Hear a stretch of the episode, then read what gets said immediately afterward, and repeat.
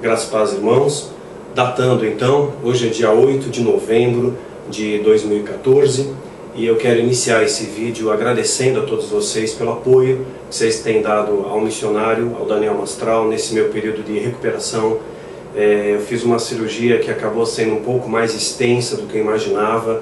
É, tive que fazer uma incisão, um corte de 15 centímetros, levei mais de 30 pontos um desses pontos no meu processo aí de recuperação acabou estourando, acabou se rompendo, que é um grande desafio para mim ficar quieto, ficar parado, então é, sou um pouco hiperativo, é, então isso retardou um pouco o processo de cicatrização, então na última reavaliação que eu fiz com o médico, quarta-feira passada, é, ele me pediu mais duas semanas de repouso.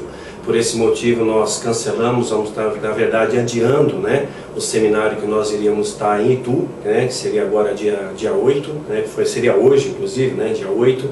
É, então vou ter mais duas semanas de repouso, então eu continuo contando aí com as suas orações, com a sua intercessão, com a sua ajuda, com a sua mão estendida, que hoje a gente vê que muitas pessoas elas querem ser ajudadas, querem ser acolhidas, querem um conselho, querem, é, enfim, querem receber algo, mas poucas são as pessoas que estão dispostas a ceder algo, né? Quer seja na oração, quer seja na intercessão, numa palavra de apoio, de incentivo, é, quer seja ofertando, mas eu louvo a Deus por esses poucos que têm acolhido, que têm atendido esse meu chamado, que têm atendido esse meu pedido que eu faço com muita humildade diante de Deus para cada um de vocês. Não esqueça do missionário, não abandone esse guerreiro na trincheira de batalha. É um momento que a gente vai precisar de uma provisão especial para poder trazer sustento à minha família, à minha casa. Então louvo a Deus por você que foi tocado por Deus para somar conosco e peço que Deus levante mais, né, mais parceiros de trincheira, mais vozes, né, para clamarem nesse deserto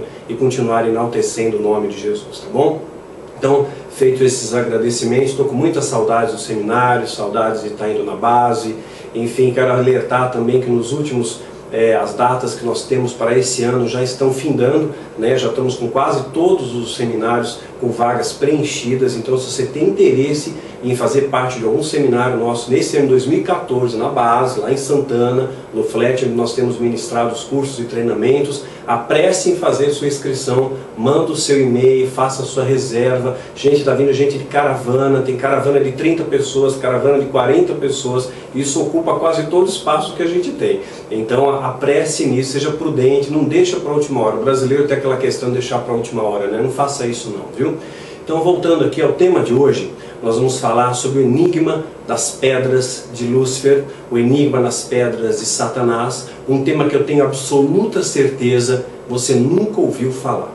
Poucas pessoas sabem a respeito desse enigma e esses que sabem, eu acho pouco provável que eles contariam isso para você. Né? E hoje eu aceitei esse desafio. Sabe que há tempo e modo para todas as coisas, né?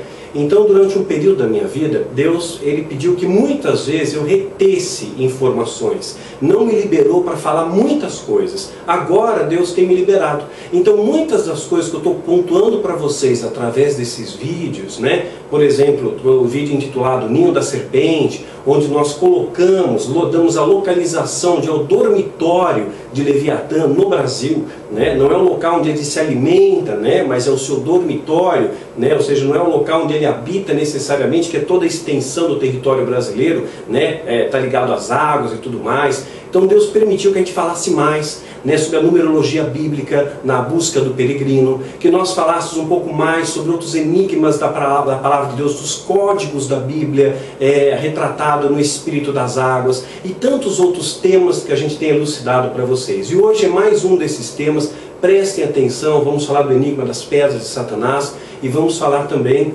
a respeito das águas amargas, o que vem a ser isso e como é que nós podemos trazer isso como lição para a nossa vida, como alimento espiritual para a sua vida. Antes até da gente entrar no tema principal de hoje, quero elucidar algumas coisas que vocês têm feito como perguntas para mim na fanpage, tirar algumas dúvidas. E hoje muitas pessoas estão com aquele negócio na cabeça do Halloween, né, do 31 de outubro, Dia das Bruxas, o que, que é isso, Daniel, como começou essa história. Essa é uma festa, é uma celebração que remonta à época dos sacerdotes celtas, os druidas, né, onde no dia 31 de outubro era o último dia do verão.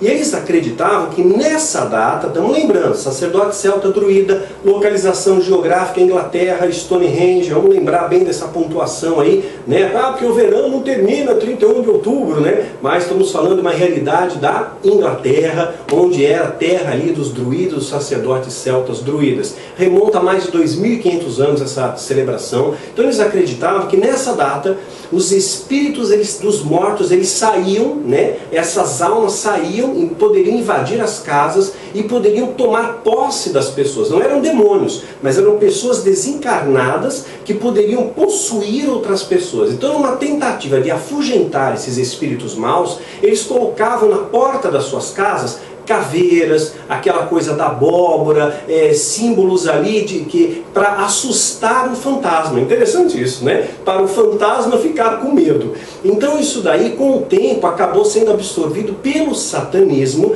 que tinha uma das suas festas. Satanismo, na verdade, ele tem seis festas. Estou falando que agora Deus está me liberando para falar mais coisas. Aí ele sempre contou em cinco festas, são as principais mesmo, oferecidas ao quatro, aos quatro grandes príncipes do inferno. A gente já falou isso é, em vídeos Anjos e Demônios, já falamos isso na Síndrome de Lúcifer. Então, uma cada quatro grandes príncipes do inferno, Belzebu, Astaroth, Mudeu, Leviatã, e a principal, que seria o Dia das Bruxas, o Sabá das Bruxas. Essa festa era celebrada dia 9 de março. Com a reforma de Lutero, a reforma protestante, né, que foi em 31 de outubro de 1517. Essa data, então, ela foi reagrupada para 31 de outubro e associada com os rituais celtas. Então, se tornou o Dia das Bruxas, né? Porque houve uma grande perseguição pela, da igreja na Idade Média, e consideravam essa uma festa pagã, né? uma celebração pagã. E aí criou-se o nome Dia das Bruxas, mas é celebrado pelo satanismo o Sabá, que é uma cerimônia ritual em homenagem ao próprio Satanás. Né? Mas existe uma outra festa, e essa é mais importante ainda do que o Dia das Bruxas, que é a Saturnália. Essa tem origem romana.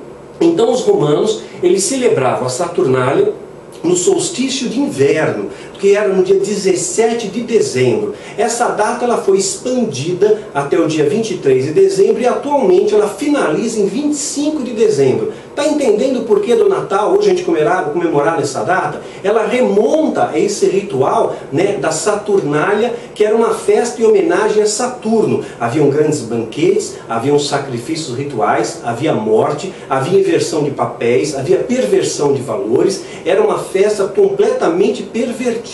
E hoje o satanismo aprimorou essa festa da Saturnália, agrega os elementos celtas, agrega elementos rituais egípcios e compila tudo isso e forma um grande ritual que nós vamos descrever isso em Nephilim. Né? Pela primeira vez eu vou descrever como é realmente o ritual da Saturnário verdadeiro, porque você vai encontrar fragmentos disso. Nós descrevemos para trazer conhecimento é claro, para também moldurar a história, já que eu estou protegido agora pela ficção. Então, no Nephilim, né, que é continuação de, do, do Quilaim, né, nós vamos contar um pouco a respeito da Saturnália, quais são os seus propósitos e como é que é feito esse ritual. Né? Na verdade, esses rituais da Saturnália, atualmente, eles são rituais de armazenamento de terror.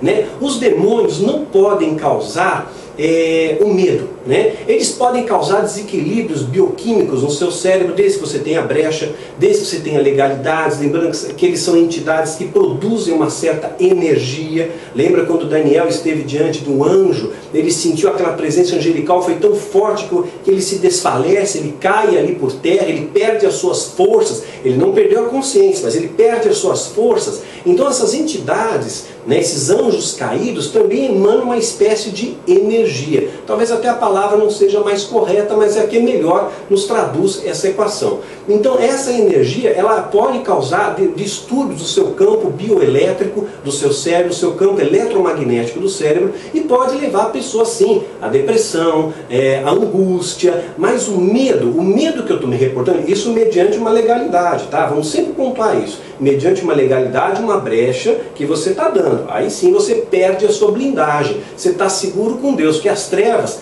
não sobrepujam as trevas. É a luz que prevalece sobre as trevas. Então você tudo pode nele que te fortalece, né? E nada fica fora desse tudo. Então quando você está desguarnecido de Deus, claro, você pode entrar nessa lacuna aí. Agora o medo que eu estou me, me reportando é um terror, é o que a Bíblia chama de terror noturno. É um terror, é um pavor indescritível e sem aparente sentido. Eu estou aqui descartando a questão bioquímica, porque existem doenças, como a síndrome do pânico, a pessoa tem um pavor né, que ela não sabe de onde vem, mas ela toma medicação e aquilo cessa né? aquilo ali é um desbalanço bioquímico. Eu estou me falando aqui de algo espiritual, de um medo, de um terror, mas é algo que aposta da pessoa de tal maneira que ela perde o sono, ela tem pesadelo, ela não consegue mais produzir, ela dorme, não descansa, ela tem um terror o tempo inteiro presente, ela sente uma presença perto dela, ela se sente observada, ela escuta vozes. Eu estou falando de, uma, de um distúrbio espiritual, não estou falando de distúrbio bioquímico que poderia ser esquizofrenia, onde a pessoa também pode escutar voz.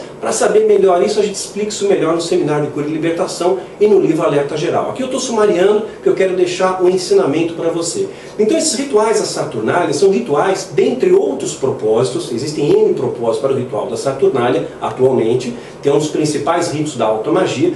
Então ele vai tentar agrupar esses ritos de terror. Então os sacrifícios realizados têm que promover na vítima um terror é, indescritível, um medo, um pavor que palavras humanas não poderiam expressar, que nós não teríamos vocabulário para expressar. Então nós sabemos que a água, já falamos isso no outro vídeo, o Espírito das Águas, ela absorve energia.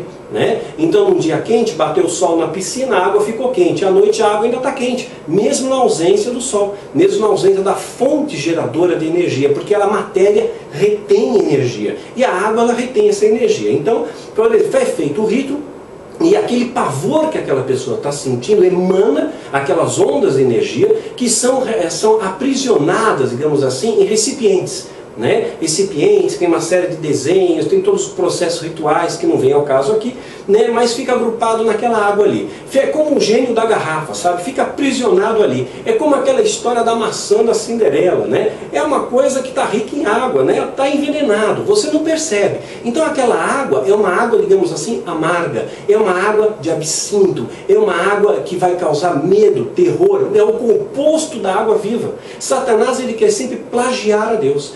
Né? Deus ele é água viva, é dar uma água de abundância. Quem beber dessa água jamais terá sede. E Satanás gosta de plagiar. Então ele estabelece a mesma, a mesma figura da água para causar o dano. É aquilo que a gente fala. Hoje as pessoas estão bebendo na igreja água salgada, em abundância, que nunca sacia a sede. Hoje eu vejo que tem o funk ostentação, não é isso? Tem o funk ostentação, agora tem o forró ostentação. Gente, está cheio de pastor ostentação olha para Jesus, não olha para esses homens. Jesus não ostentava, né? Jesus não tinha nenhum teto para dormir, ele acampava aqui e acolá, ele comia na casa de um, na casa de outro, dependia de ofertas voluntárias, de mulheres que ofertavam e semeavam na vida dele. Então, é, é esse, é, esse é o caráter de Cristo, não é ostentação, porque nesse mundo tudo é vão, tudo é passageiro, nossa morada eterna é lá, nossos tesouros estão no céu, não estão aqui na terra, né? Então, onde está seu coração, onde está seu tesouro, cuidado aonde você deposita deposita o seu coração e as suas expectativas. Então o que acontece? Aquele recipiente é água. Satanás ele plageia isso, ele deforma esses valores, ele inverte esses valores e pega aquela água ali, pode ser uma água, pode ser um vinho, pode ser um suco, estou dizendo alguma coisa líquida, tá? E aí aquilo ali tem um terror terrível e entrega para alguém, para alguém beber. Então se você às vezes, de repente, alguém que você não conhece, te oferecer algo para beber, Olha, toma cuidado. A Bíblia diz que se você pode até mesmo tomar coisas mortíferas e não lhe fará mal algum. Se você estiver alinhado com Deus. Se você não estiver alinhado, isso vai, esse encantamento vai funcionar. Então esse encantamento, né, é, é, essa poção que às vezes é entregue para você, ah, toma aí, te dei um presente, te dei um vinho, é, de, de alguém que você não conhece, tenha cautela, ora por aqui, Senhor, se tem alguma contaminação aqui, quebra esse encantamento, destrói. A tua oração tem poder, oração do justo não é qualquer oração. Qualquer oração não tem poder. A oração de Moisés tinha poder sobre o povo. Quando Moisés orava, o povo prevalecia nas batalhas. Não era oração de Arão, não era oração de Ur, nós já falamos isso, hein? Era oração de Moisés, que ele era o líder, ele tinha autoridade para orar por aquelas pessoas. Então, é a oração de um justo tem poder para quebrar esses encantamentos, né? E se você é um justo, você tem o Espírito Santo, você é sacerdote real em Cristo, você tem esse poder desde que você viva a Cristo. Não basta conhecer a Cristo. A gente gosta de falar, vamos afiar a espada, vamos buscar o conhecimento, né? Mas a espada, a lâmina da espada tem que se manter afiada. Você não afia uma vez só você vai ter que manter aquela lâmina afiada, não é assim? Né? Então você é homem, você faz barba lá, quando, quando o fio da lâmina perde, né? perde, a, perde o fio, a lâmina perde o fio, o que você faz? Você joga fora e pega outra. Né? Mas se fosse possível a gente afiar de novo, você manteria aquilo sempre afiado. Né? Então você tem que dar essa manutenção de fé. Essa manutenção de fé é a blindagem que você tem. Então é o antídoto contra esse tipo de feitiço. Você está sentindo esse terror, está sentindo esse medo que veio do nada, puxa na memória, ora para Deus, Senhor, alguém me deu alguma coisa, eu bebi algo em algum lugar, algum, alguém me deu uma água consagrada, que eu ainda comprei aquela água e de repente aquilo ali me causou mais dano do que vitória, me causou mais medo do que paz, me causou mais desgraça do que graça. Né? Para para pensar, seja cauteloso, porque isso te faz preso a um sistema de cárcere que nós já falamos no vídeo anterior né, a vida anterior a isso nós já falamos, a lama do fundo do poço, esse sistema de cárcere. Então, esclarecendo essa questão do Halloween, né, e é claro que a igreja depois cristianizou a questão do Halloween, né, da, do dia das bruxas, estabeleceu então o dia de finados, o dia dos mortos, celebrado dia 2 de novembro. Apenas uma curiosidade, o Brasil tentou é, resgatar essa coisa. Não, nós também temos o nosso folclore, porque nós acabamos importando essa história do Halloween para o Brasil, que é algo de tradição mais americana, mais nos Estados Unidos que tem isso. Né? Você sabia que em 2005 o governo brasileiro estabeleceu o dia do Saci? É, tem o dia do Saci. E o dia do Saci é 31 de outubro, né? Então tem também essa, o dia do Saci. Então é como a pessoa realmente é incrível a capacidade de criar coisas, né? Então respondendo essas questões, eu quero trazer a você o tema sobre as águas amargas e vou deixar para o final do enigma das pedras de lúcio. Presta bastante atenção nisso, Deus vai falar alto ao seu coração. Presta atenção, queridos. Águas amargas. Apocalipse, capítulo 8, versículo 11. E o nome da estrela era Absinto. Absinto é algo amargo, sabia? e a terça parte das águas tornou-se em absinto, e muitos homens morreram nas águas, porque se tornaram amargas. Muitos homens morreram nas águas porque, né, porque tomaram de águas amargas. Então essa água era uma água envenenada, uma água que causava morte. Muitos morreram. Não está escrito todos morreram. Por que, que não todos morreram? Aqui nesse momento da Bíblia, segundo uma das posições escatológicas a gente apresenta, inclusive no seminário de escatologia, fica aí o convite para você participar com a gente, afiar a espada, conhecer mais, a igreja já foi arrebatada. Então aqueles que se converteram aqui na terra, né, esses sim estão protegidos. Então, ainda que você beba algo envenenado, não lhe fará mal algum. Mas muitos morreram, não todos, mas muitos morreram, né? Porém, então Deus ele é capaz de transformar a maldição em bênção, não é isso? Então vamos pegar um outro exemplo aqui, né, que a, que a Bíblia nos retrata. Êxodo capítulo 15, Êxodo capítulo 15, versículo 23, a partir do 23. E chegaram a Mara, mas não puderam beber as águas de Mara porque eram amargas, ou seja, impróprias para o consumo, poderia te causar morte, não vida. Vê que a água que pode trazer vida, essa mesma água, se tiver contaminada, traz morte. Se for água salgada, não mata a sede. Se for água envenenada, não vai te fazer bem. Então é importante você buscar fontes de água pura, fontes de água limpa para a sua vida, né? Que eram amargas. Por isso chamou-se lugar de Mara.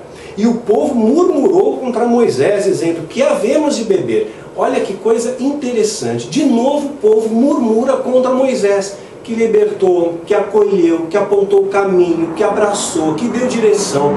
Como nós temos essa facilidade de desonrar aqueles que merecem honra e de prestigiar aqueles que desonram a Deus. Desde a época de Jesus foi assim. Né? Gritaram, solta Barrabás, mata Jesus, não é isso? Você não vê nenhuma crítica do povo contra os fariseus, mas a crítica e a dúvida que o povo tinha era contra Jesus. João capítulo 7 diz que o povo tinha dúvidas. Alguns diziam, ele é bom, outros diziam, não, ele engana o povo. Mas você não vê nada, nenhuma murmuração do povo em respeito aos fariseus. Os fariseus que eram hipócritas, sepulcros caiados, que ostentavam, era o fariseu ostentação, né? túnicas bonitas, mostravam quanto que eles estavam dando de oferta, quanto dinheiro eles tinham, sentavam na primeira fileira e tudo mais.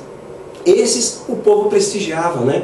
Gente, abra os seus olhos, sabe? Dê valor àqueles que te dão valor. Honre aqueles que honram a Deus e respeitam e amam a tua vida, né? Eu lembro que a minha avó dizia um ditado que eu nunca mais vou esquecer: escuta sempre a palavra de um sábio, mas escuta mais ainda a palavra daquele que muito te ama. Né? Eu estou falando isso, querido, muito amor pela sua vida. Presta atenção, porque a tua vitória é a minha vitória também. Então, que haveremos de beber? E ele clamou o Senhor, e o Senhor mostrou-lhe uma árvore, que lançou nas águas, e as águas se tornaram doces. Né? Aí, aí lhes deu estatutos por, um, por ordenança, e ali os provou. E disse: Se, se, olha a condicional. Deus ele pode transformar água amarga em doce. Pode transformar o amargor da sua vida em algo doce de novo.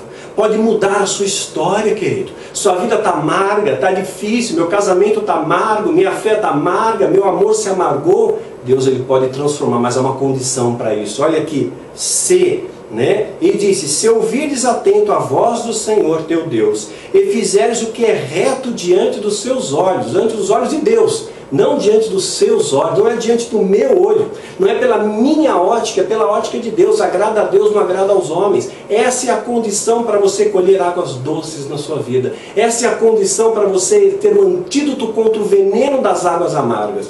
E aí continua. Fizeres o que é reto diante dos seus olhos, inclinar os teus ouvidos aos seus mandamentos. Quais são os mandamentos que Jesus deixou para nós mesmos? Amar a Deus acima de todas as coisas e amar ao próximo como a ti mesmo. Né? É, inclinares os teus ouvidos aos teus mandamentos e guardar todos, todos os seus estatutos. Não está dizendo guardar alguns, guardar o que interessa, é todos, todos é todos, né? né? Nenhuma das enfermidades porei sobre ti, que é por sobre Egito, porque eu sou o Senhor que te sara. Deus ele sara aqueles que o buscam. Deus ele cura aqueles que buscam uma transformação nele, nele, mas a tempo, modo e propósito, como nós já falamos em outros vídeos também. Então vieram em linha, havia ali doze fontes de água. Guarda atenção aqui.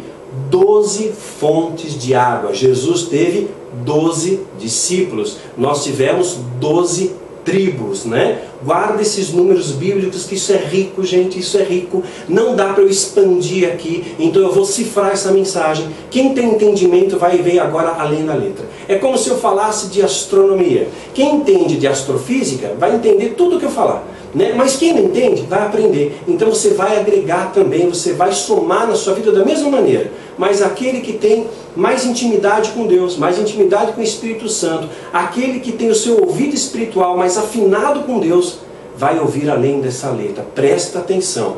Né? Então haviam 12, é, e ali havia 12 fontes de água, e 70 palmeiras, e ali se acamparam junto das águas. 70 palmeiras, né?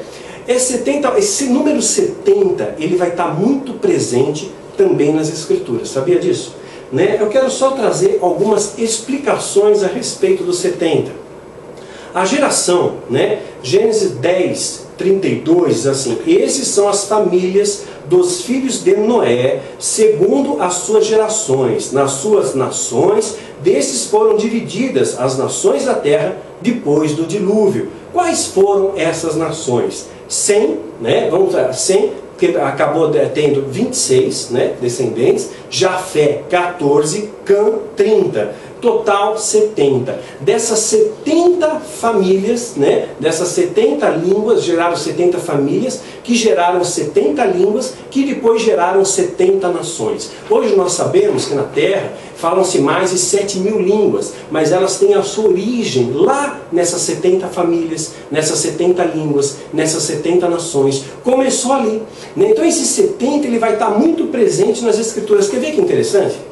Guarda bem isso. Eu vou apenas fazer algumas rápidas citações a respeito dos 70. Lembra que Jesus enviou 70 discípulos, né? E lembra que eram 12 fontes, não eram mais que 12. Quer saber mais sobre essas fontes? Quer saber mais sobre o verdadeiro apostolado? Assiste o vídeo, né, que nós já gravamos a verdade por detrás da cortina. Você vai saber mais por que são apenas 12 fontes, né? Você vai entender melhor sobre isso. Mas vamos falar sobre os 70. 70 tem muitas coisas aqui que vai falar. É, vou pegar alguns exemplos aqui. Êxodo 24, no versículo 1 e também no versículo 9, falar que 70 autoridades foram constituídas dentre Israel. Isso também vai ser repetido ali em Números capítulo 11, versículo 16, 24 e 25. 70 autoridades foram constituídas dentre Israel. 70 descendentes foram filhos e netos né, do, do, do juiz Abimon, montava as suas 70 jumentas. Vai estar em Juízes 12, 14. 70 vai ter muita coisa. Ó. 70 vezes, 70 vezes é, Lameque considera o juízo a quem o vingasse. 70 vezes, né? Vai estar em Gênesis 4, 24. Você vai ver o número 70 aparecendo também né, de reis que perderam seus polegares. Foram 70 também. Vai estar lá em Juízes 1, 7.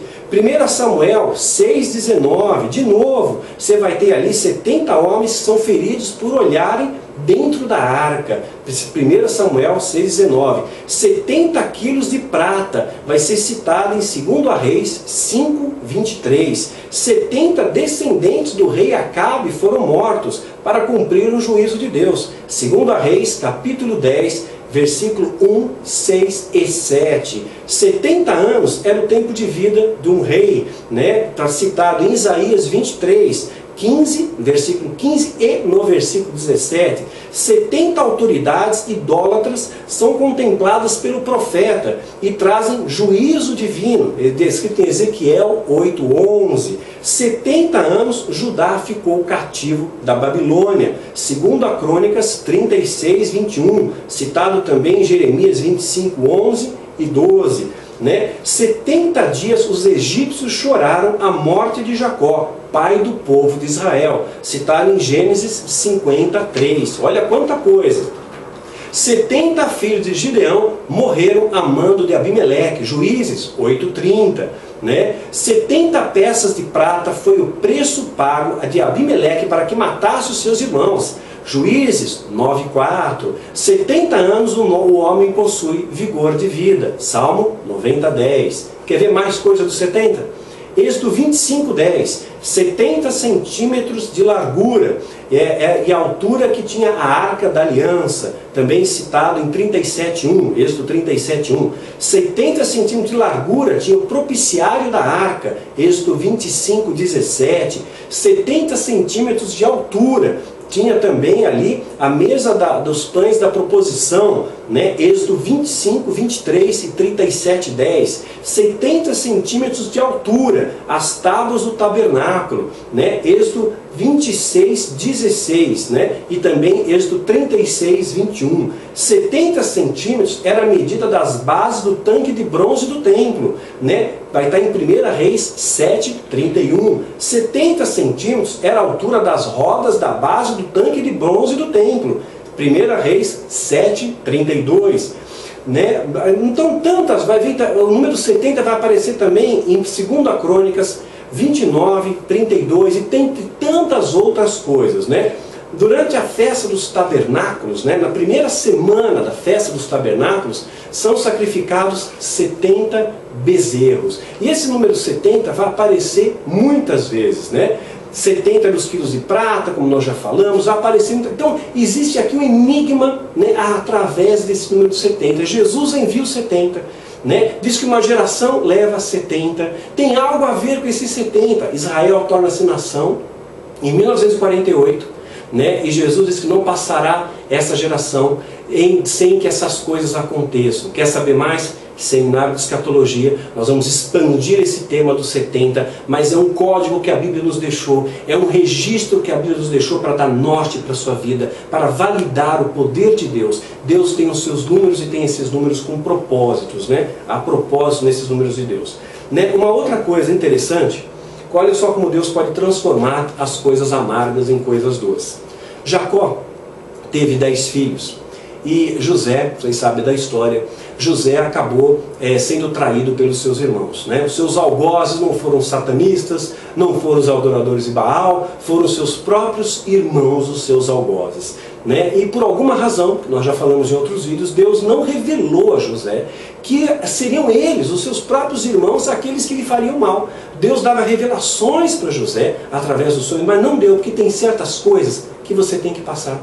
Você precisa experimentar. São vales que você tem que atravessar, mas ainda que você atravesse esses vales, o Senhor é contigo por onde quer que você ande.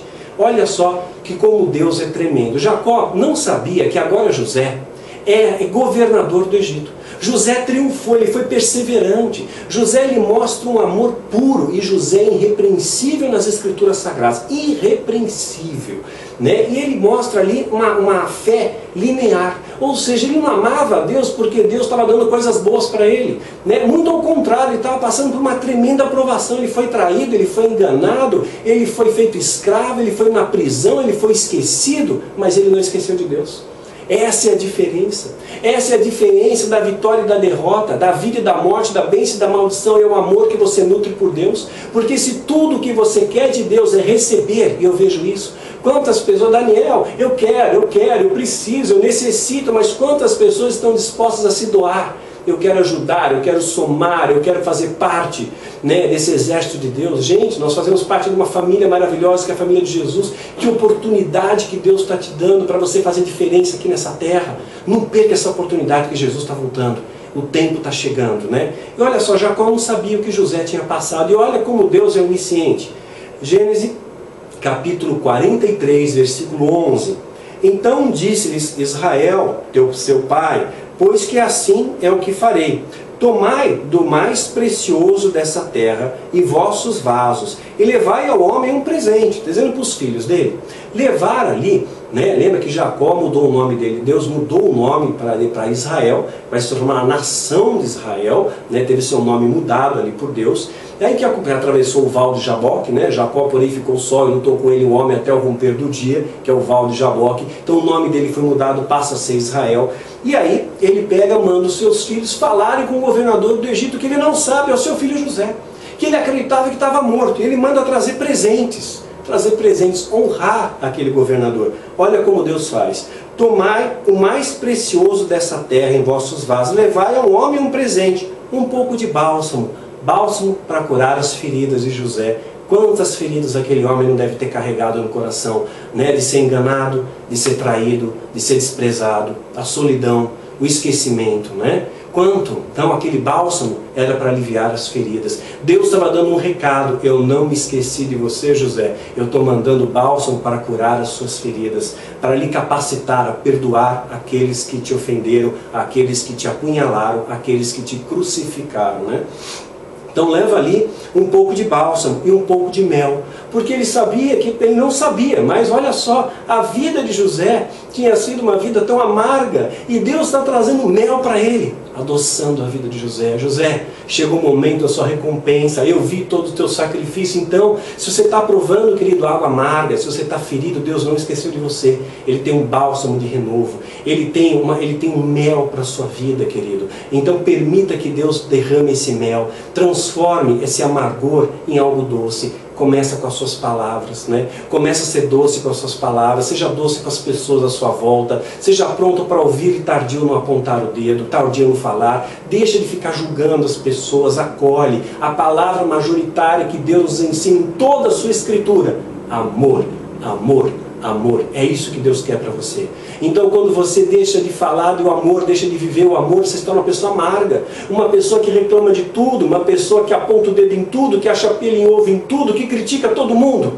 Deus não quer isso. O crítico não vai para o céu. O maldizente não vai para o céu. Aquele que semeia contenda entre irmãos não vai para o céu. Não agrada a Deus. Se você obedecer os estatutos de Deus, nós vimos lá, as águas se tornarão doces, né? E você vai provar uma fonte de água viva. Deus tem mel para você. Deus tem um bálsamo para a tua vida, querido. Né? Recebe esse bálsamo que Deus está te dando agora, na sua casa. um pouco de mel e especiarias e mirra. Mirra era um perfume, né? Mirra era um perfume, mas ah, imagina só o Egito, tantos perfumes tinha no Egito. Mas Deus estava trazendo para José um perfume da sua terra, um perfume da sua família, um perfume da sua nação. Que você lembre desse perfume do céu na sua vida. Sabe qual que é esse perfume? Sabe qual que é essa mirra que Deus tem para você? Amor. Exala esse perfume do amor por onde quer que você vá. Né? Então Deus ele pode transformar todas as coisas. Deus ele transforma de coisas de forma maravilhosa. Quer ver como Deus transforma? Quer ver algo aqui, queridos? Ezequiel, capítulo 28, versículo 11. E veio a minha palavra do Senhor dizendo: Filho do homem, levanta uma lamentação sobre o rei de Tiro e diz-lhe: Assim diz o Senhor: Tu eras o selo da medida, cheio de sabedoria e perfeito em formosura. Imagina uma coisa. Imagina um reino onde tem um rei muito bom. E esse rei, ele tem um filho que ele gosta muito, que ele ama muito. E ele não se cansa de elogiar esse filho. Olha, meu filho, como você é belo, como você é formoso, como você é, é, bonito, né? como você exala luz, Lúcifer é portador de luz, né? como você é inteligente, como você é sábio. Então eu imagino que Deus ele tinha uma intimidade muito grande com esse querubim ungido. Ungido significa separado, santificado. Ele estava muito perto, sim, Lúcifer, filho de Deus, os anjos são filhos de Deus. Lembra de Jó? Jó capítulo 2: E vindo os filhos de Deus perante Deus, veio dentre eles Satanás. Então os filhos de Deus são os anjos. E Satanás também é um filho rebelde que se afastou, porque ele desejou ser Deus, ele cobiçou ser Deus, né? Isaías 14, 14. Subirei acima das mais altas nuvens e serei semelhante ao Altíssimo. Ele queria ser Deus. E você só cobiça quando você está perto. Imagina um Barack Obama, né? você está longe dele. Ah, tudo bem, eu estou no Brasil e está nos Estados Unidos. Tudo bem, você não está cobiçando, cara. Mas você mora nos Estados Unidos, beleza, eu estou mais perto, mas você ainda não vai cobiçar.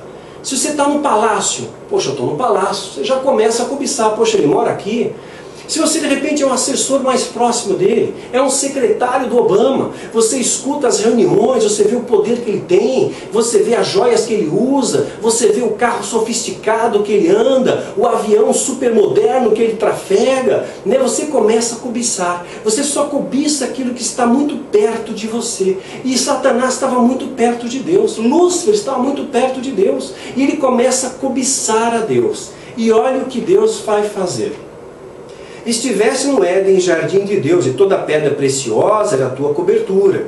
Né? Quais eram as pedras? Deus deu para Satanás nove pedras. Deus deu. Então, nove é o número de Deus. Satanás perverteu. Eu explico isso na busca do peregrino. Né? A gente moldura né? inicia o vídeo explicando essa numerologia. É o número de gestação. A mulher leva nove meses para gerar um filho. É um número divino, nove. Não, não é do diabo. O diabo perverteu isso. E Deus vai dar para Satanás nove pedras. Alguns textos, algumas traduções, vai estar escrito que Satanás era o querubim da guarda. E aqui eu quero deixar algo para você refletir. Eu não vou dar resposta. A resposta para isso vai estar somente no livro Icarim. No livro Icarim, que é a continuação do Nefilim, aí sim eu vou trazer a resposta para isso. Né? Vou trazer a resposta porque eu quero que você saiba disso. Satanás era chamado também de querubim da guarda. E nós sabemos que os querubins são guerreiros. Quer ver? Gênesis capítulo 3. Aqui, Gênesis capítulo 3. Isso é isso mesmo. Isso aí. Gênesis capítulo 3, versículo 25. E havendo lançado fora o homem, pôs querubins ao oriente, no jardim do Éden, com uma espada inflamada que andava em derredor, para guardar o caminho da árvore da vida. Então Deus chamou um querubim, que era um guerreiro, né, que era um soldado, né, com uma árvore, com uma espada nas mãos para tomar conta da árvore da vida. A mesma patente de Satanás, querubim ungido. Então Satanás, ele era um guerreiro também. Era um querubim, né? era um guerreiro, ele fazia parte de um guerreiro, e era chamado querubim da guarda. Em algumas traduções, Satanás aqui é reportado no texto de Ezequiel como querubim da guarda. Agora, uma reflexão. Por que, que precisa de guarda? Por que, que precisa de proteção se há paz? Se não há guerra, se havia paz no reino celestial, se Deus é um Deus de amor, um Deus de paz, não havia rebelião, foi anterior à rebelião, foi anterior à queda, por que, que precisa de guarda? Por que, que precisa de proteção se não havia guerra, se não havia ameaça. Pensa a respeito disso. Eu quero que você reflita. Eu não vou dar coisa mastigada, não. Eu quero que você aprenda a raciocinar. Eu quero estimular o seu pensamento. E a resposta eu vou trazer no livro Icarim. Talvez eu traga em algum outro vídeo, mas vou, vou fazer você pensar um pouco antes. E aí continua. Toda pedra preciosa era a tua cobertura. Quais eram essas pedras? sardônia, topázio, diamante, turquesa, ônix, jaspe, safira, carbúnculo, carbúnculo popular, rubi, né? Pedra vermelha, esmeralda e ouro. Então ouro não é pedra, ouro é metal, era o que era o engaste. E essas pedras foram nove, nove pedras aqui que Satanás recebeu, guardou, né? Nove pedras. Aí o que acontece? As pedras que Deus vai dar aos sacerdotes, vai estar lá em Êxodo capítulo 28, 28, aqui, de a partir daqui. É, vai ter, vai ter, vou pegar aqui, Êxodo 39, tem no 28, mas também tem no 39.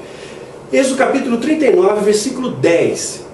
E engastaram nele quatro ordens de pedras. Então são quatro ordens de pedra, cada uma delas com, com trincas de pedra. 3, 6, 9, 12, representando as 12 tribos de Israel. E Deus honra José. Olha que interessante. Jacó teve 12 filhos, 12 filhos. José teve dois, Manassés e Efraim.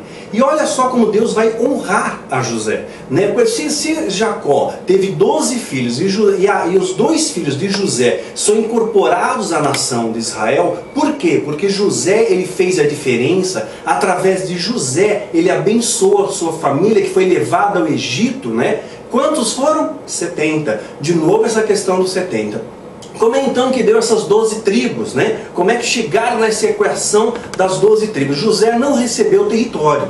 Né, não recebeu assim né, um, um, território herdado ali, que era a promessa de Deus da terra de Canaã. Né? Então o que acontece? Mas ele recebeu a porção dobrada. Os seus filhos, Manassés e Efraim, receberam a, a herança de José em porção dobrada, porque Deus honra a ação de José que trouxe um resgate para Israel. Né? E também a tribo de Levi, né, ela também não ganha território, que a tribo de Levi ela vai ter uma função de ser os levitas, os sacerdotes, ou seja, aqueles que vão estar dando direção ao povo e aqueles vão estar trabalhando exclusivamente ao Senhor. Por isso a tribo de Levi era sustentada pelo povo. Esta era a ordenança do Velho Testamento, era a ordenança que tinha como esteio na lei, que depois a gente já explicou em outros vídeos que Jesus não era da tribo de Levi, era da tribo de Judá, o leão da tribo de Judá, e ele muda os valores estabelecendo o amor como uma máxima. Então tudo que você dá para Deus é pautado no amor e não mais naquela chancela da obrigação, naquela coisa taxada e tudo mais. Então lembrando, Deus honrou a José e por causa, mesmo ele sendo casado com uma egípcia, né? Então os filhos de José são honrados, são incorporados à nação de Israel. Então aí continua. Engastaram nele quatro ordens de pedra e uma ordem de sárdio, topázio e carbúnculo, carbúnculo popular rubi. Essa primeira ordem vai ser dada à, à, à, à primeira tribo, né? vai ser dada para Ruben, né? que é o primeiro filho de Jacó. Então, ó, prevalecendo ali a sua primogenitura, né? o rubi vermelho, fazendo uma alusão também ao sangue de Cristo. Tem uma série de simbolismos aqui, e isso é riquíssimo em informação, mas eu vou me ater apenas a um fato, né? me ater apenas a um fato. Aí continua. Carbúnculo, a primeira ordem, né? Primeira ordem. Segunda ordem, esmeralda, safira e diamante, né? Segunda ordem, esmeralda, safira e diamante. Diamante, o carvão vira diamante, sabia disso? Aquilo que era negro pode se transformar puro e brilhante. E o diamante pode brilhar, né? O diamante simboliza pureza, tem tanta coisa em cima disso. A terceira ordem, jacinto, e uma ágata e uma de ametista. Essa ordem Satanás não recebeu. Embora ele fosse um guerreiro, essa ordem foi dada a uma tribo de guerreiros, uma tribo responsável por grandes conquistas militares dentro da história de Israel. Não é assunto principal para esse vídeo, mas fica aí só como complemento. Essa ordem Satanás não recebeu. E a quarta ordem, berílio, um de ônix e um de jaspe, engastadas em gastes de ouro. E essas pedras, pois, eram segundo os nomes dos filhos de Israel. Doze, segundo os seus nomes, como gravuras de selo, como sinete, como chancela, né? né? Cada um com o seu nome, segundo as doze tribos. Então, entendeu? Representação aqui. Agora, Satanás, ele vai receber uma pedra que, não, que nenhum dos sacerdotes recebeu. Se observou aqui uma questão, e não são todas as Bíblias que têm essa tradução. Às vezes vocês me perguntam, qual Bíblia que é legal, Daniel? Olha, eu sempre gostei muito da Thompson, é uma Bíblia que me ensinou muitas coisas, mas a Bíblia que eu uso hoje é a Bíblia apologética, e ela, ela é mais fiel aos textos originais. Né? Tem muito, eu tenho a Bíblia em hebraico, eu tenho a Bíblia é, em aramaico, em grego, né? tenho várias, tenho a Septuaginta, e eu observo que essa apologética, né, é, é, ela tem assim, ela se aproxima bastante aos textos originais. E nessa Bíblia que eu estou utilizando, a apologética, essa daqui vai falar que Satanás recebeu dentre as suas pedras uma pedra aqui que nenhum sacerdote recebeu. Olha qual é ela, né? Que nem lembra, ele não recebeu uma trinca, mas ele tem uma pedra em especial que Deus deu para Satanás, entregou na mão dele ali, né? Olha lá, toda pedra preciosa era sua cobertura, sardônia, os sacerdotes receberam, topázio, diamante, né? Turquesa, turquesa, essa é a pedra, turquesa. Turquesa, o sacerdote recebeu a pedra turquesa. A pedra turquesa, segundo a cultura judaica, ela é uma interpretação do céu, é uma representação do céu. Sabe, houve um período da minha vida em que eu estava passando uma grande aflição, e eu narrei isso no livro Guerreiros da Luz, e narrei isso também em Voz que Clama no Deserto, e eu falei a respeito do caminho de pedras azuis, né? Caminho de pedras azuis. Deus me mostrou, através de um sonho interessante, que esse sonho minha esposa também teve, é, mostrou uma rua pavimentada de pedras azuis é, e ladeada por uma grande é, esteira de flores, e eu achei aquelas flores muito belas, algumas pareciam lírios, Sabe que Jesus é o lírio dos, dos, vales, né? Que o lírio ele cresce entre as rochas, o lírio ele sobrevive às temperaturas elevadas, ao frio intenso, é uma planta resistente, é uma flor resistente, tem um perfume fantástico. Então por isso que Jesus é associado ao lírio. E eu vi algo semelhante a esses lírios. E somente agora Deus está permitindo eu, eu liberar algumas coisas nesse sentido. E eu vi aquela rua é, pavimentada com essas pedras azuis, uma visão que Deus me deu. E ali, aquela, aquela a larga avenida pavimentada com essas pedras azuis, que era o caminho de pedras azuis, nos levava a um local muito belo, era, que era a sala do trono. E uma voz dizia para mim, é, Daniel, não importa os caminhos que você vai percorrer pela terra, pelos vales de sofrimento, de dor, é, que um dia, um dia, você vai andar por esse caminho um dia você vai trilhar essas pedras azuis. E você vai poder olhar para trás e ver quantas vezes eu te livrei, quantas vezes eu mudei a sua história, quantas vezes eu corrigi os seus passos, quantas vezes eu transformei e te protegi. E eu lembro que ah, eu perguntei que flores são essas. E uma voz muito suave me disse, às vezes eu acho que Deus está no fogo, Deus está no trovão, Deus está no terremoto. Deus está falando com você, querido, o tempo todo com uma voz mansa e suave.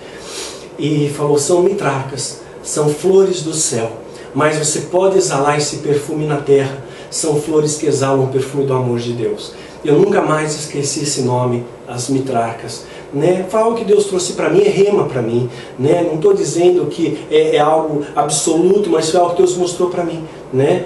E aquele caminho de pedras azuis marcou minha vida. Eu vi a Arca da Aliança, Deus me permitiu contemplar a Arca da Aliança. Uma vez veio um rapaz na base de um dos nossos seminários e ele tá, falou para mim, Daniel, você acredita? Eu era ateu, não acreditava em Deus. Eu li os seus livros e eu aceitei Jesus. E quando eu li Guerreiros da Luz e Vozes que Clamam, e você falou do caminho de pedras azuis, Deus me arrebatou e me transportou para esse local. E eu vi a arca. E ele falava isso chorando. Eu falei, você viu? E ele descreveu com a mesma riqueza de detalhes que Deus havia me mostrado. E a arca está nos céus. Apocalipse capítulo 11, versículo 19. E abriu no céu do templo de Deus, e a arca da sua aliança foi vista no seu templo, e houve relâmpagos, e vozes, e trovões, e terremotos, e grande saraiva. Deus levou a arca. A arca não está na terra, a arca está lá, para a glória dele, para que ninguém cobisse a arca, para que ninguém cobisse o poder né? porque a glória é dele, a honra é dele, o poder é dele. Então, a pedra azul, pela, pelo conhecimento judaico, ela tem essa representação do céu. porque o céu é azul, né? Você olha para o céu, o céu é azul. E quando Paulo fala que foi arrebatado ao terceiro céu, ele foi arrebatado ao paraíso. Então ele está mostrando uma dimensão espiritual onde está o paraíso, que é o céu. É aquele local que Jesus olha para o bandido e fala: Hoje você vai estar comigo no paraíso, no céu. Né? Nesse local onde Deus um dia me levou. Eu vou descrever isso em detalhes. É a primeira vez que Deus permitiu que eu reportasse isso com toda a riqueza de detalhes. Eu vou descrever isso no livro Icarim, vai ser o fechamento da trilogia Kilaim, Nefilim e Icarim. Em Icarim eu já escrevi o livro, eu estou só relendo agora, lapidando o texto, trabalhando nele.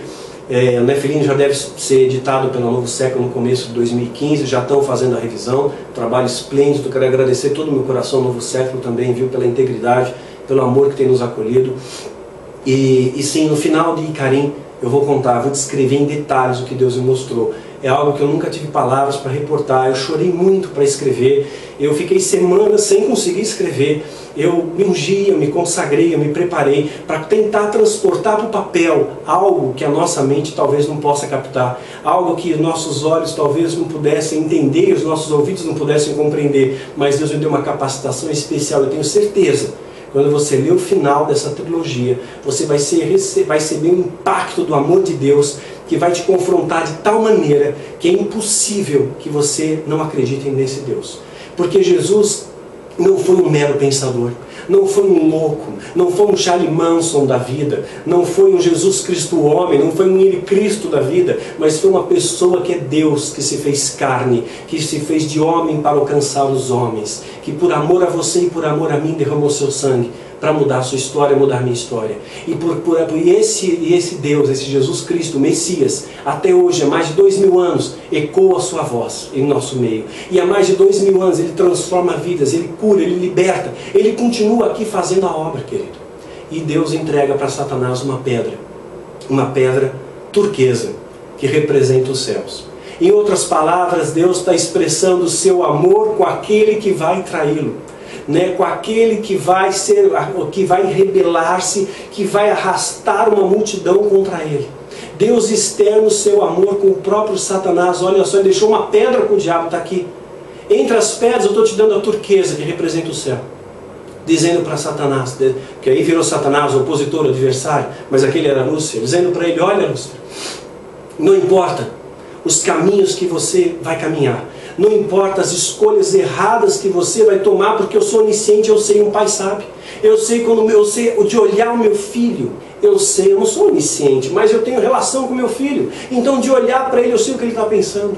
De olhar para o meu gato, eu sei o que ele está tramando. Né? De olhar para o meu cachorro, eu consigo inferir a ação dele. Então Deus, muito maior do que nós, na sua onisciência, na sua perfeição, olhou ali e sabia: Satanás vai fazer bobagem. Olha, Lúcifer, você vai fazer bobagem. Olha, meu querubim ungido, você vai fazer bobagem. Você vai fazer escolhas erradas. Você vai se afastar da luz, você vai perder o seu brilho. Você vai perder o seu glamour, a sua formosura. Está entrando vaidade no seu coração. Então não importa os caminhos que você vai percorrer, não importa os vales que você vai atravessar, leve essa pedra, para que você sempre lembre da onde você veio. Não importa por onde você ande, mas nunca se esqueça da onde você veio. E essa mensagem, querido, que eu quero deixar de todo o meu coração para você. Não importa os caminhos que você tenha andado por essa terra, não importa os erros que você tenha cometido até aqui, não se esqueça da onde, para onde você vai. Você vai um dia trilhar esse caminho de pedras azuis. É para lá que nós vamos. É lá a nossa morada eterna. Aqui nós somos só peregrinos. Aqui nós somos meros passageiros. Estamos de passagem aqui. Não é a sua morada eterna. Não agrupa tesouros aqui. O que você tem, partilha. O que você tem para dar, partilha com seu irmão, ama ao próximo como a ti mesmo, divide a sua. Assim era a igreja primitiva, a gente ninguém passava necessidade. Eu recebo e-mail de pastores, pastores que fazem parte de sistemas corrompidos, que falam tanto de prosperidade, mas pastores que estão no baixo escalão recebem um salário de fome tem que dar miojo para o seu filho, tem que dar farinha para o teu filho, tem que dar pão e manteiga para o filho, não tem dinheiro para pagar o aluguel, fazem bico de pedreiro, fazem bico de pintor para sustentar a casa. Para que isso? Partilha, você não vai ter nada, você não vai levar nada daqui. Então o que você tem que ser tudo para servir o reino, seus dons, seus talentos, os recursos que Deus te deu. Não importa por onde você tenha andado, Deus ele pode transformar essa água amarga em água doce. Deus pode transformar esse fel da sua vida em mel. Pode começar purificando seus lábios. Pode começar purificando os seus olhos pode começar a você a transpurificando o seu coração e que você comece a amar aquilo que Deus ama. E eu tenho gerizo do que Deus não ama. Eu estou vendo algo que não agrada a Deus. Deus não, não, Deus não gosta de pornografia. Então isso aqui desagrada a Deus, desagrada a mim. Purificou meus olhos.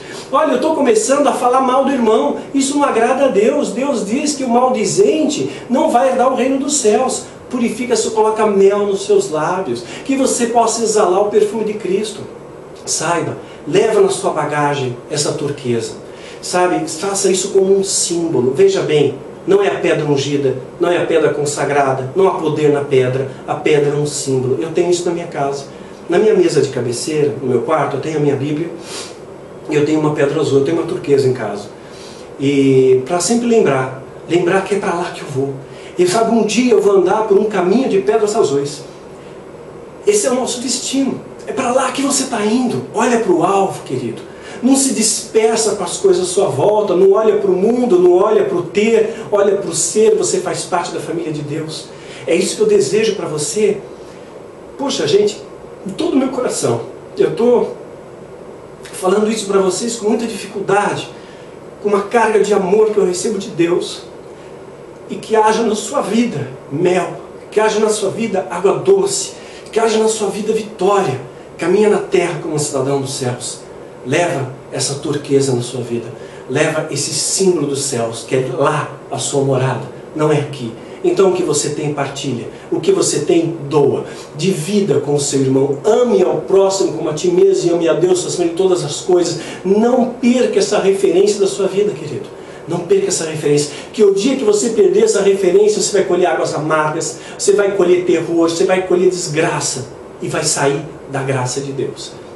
E o que eu desejo para você é uma vida plena, é uma vida em abundância, de todo o meu coração, para a honra do Cordeiro e para a vergonha do inferno.